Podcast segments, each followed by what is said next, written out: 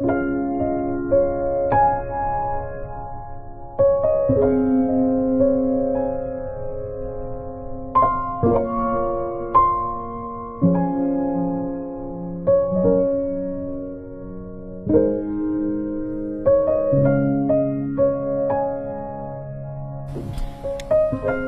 二月十一号，我参加了半鱼在优唐举行的发布会。发布会上，伴鱼创始人黄河和几位产品经理轮番上台，宣讲了半鱼绘本、半鱼少儿英语外教一对一、半鱼自然拼读、半鱼绘本精读课等产品，表示半鱼专注效果的学习体系构建了一个闭环。当然，我的关注重点不在于此。我思考的一个问题在于，相比 VIP、KID 和哒哒等，伴鱼对做一对一这种商业化的项目优势到底在哪里？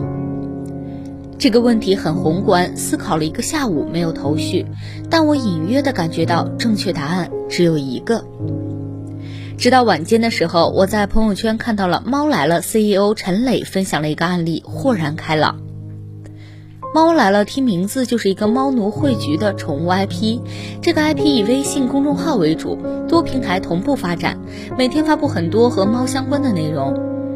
十二月十一号，猫来了微信公众号发布了一篇推文，推文中植入了某种猫罐头的产品，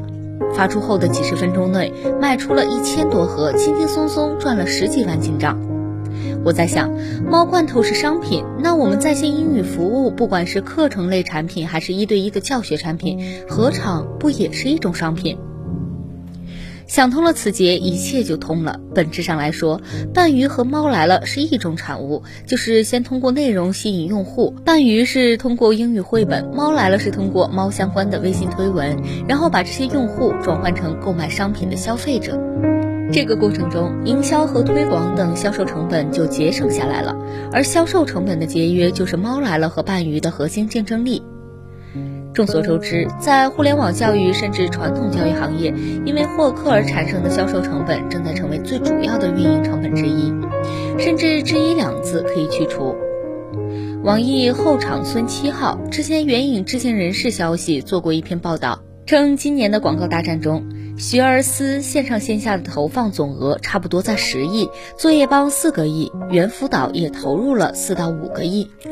三大金主每一天的广告投放平均达到了一千万人民币，行业平均单人获客成本在六百到八百元。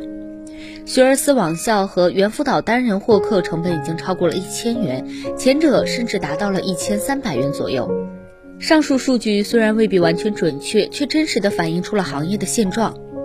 获客销售成本居高不下，拖累了广大的平台，尤其是新锐几大在线教育平台。不久前，VIP KID 甚至传出了倒闭的消息，后来被辟谣。而哒哒更是惨不忍睹，我熟悉的一家供应商差点被哒哒胀气拖死。其他几个互联网平台也频频传出花费四千到六千元获取一个学员，精英小班获客成本做到两千元时，其 CEO 吴浩也颇感到兴奋。伴鱼、猫来了这种内容电商做得好的企业，虽然体量无法和大型互联网平台相提并论，但因为销售成本极其低廉，伴鱼一对一购买了少量的外部流量，猫来了甚至完全靠自有流量免费获客，财务结构又比这种大型平台更为健康。当然，对于伴鱼、猫来了这种模式来说，也有一个缺陷。那就是，如果保持现有打法不变，只能做一个小而美、小而精的企业，年收入数千万到十亿之间是一个天花板，不可能像哒哒、VIP、KID 做到几十亿乃至上百亿的体量。如果要想要继续拓展、参与主流市场的竞争，也得购买大量的外部的流量，一定程度上开启烧钱模式。对资本市场来说，半鱼猫来了这种自有流量加电商服务的小模式，对比哒哒 VIPKID 花钱买量在做服务的大模式，到底哪一种更有价值？难说得紧。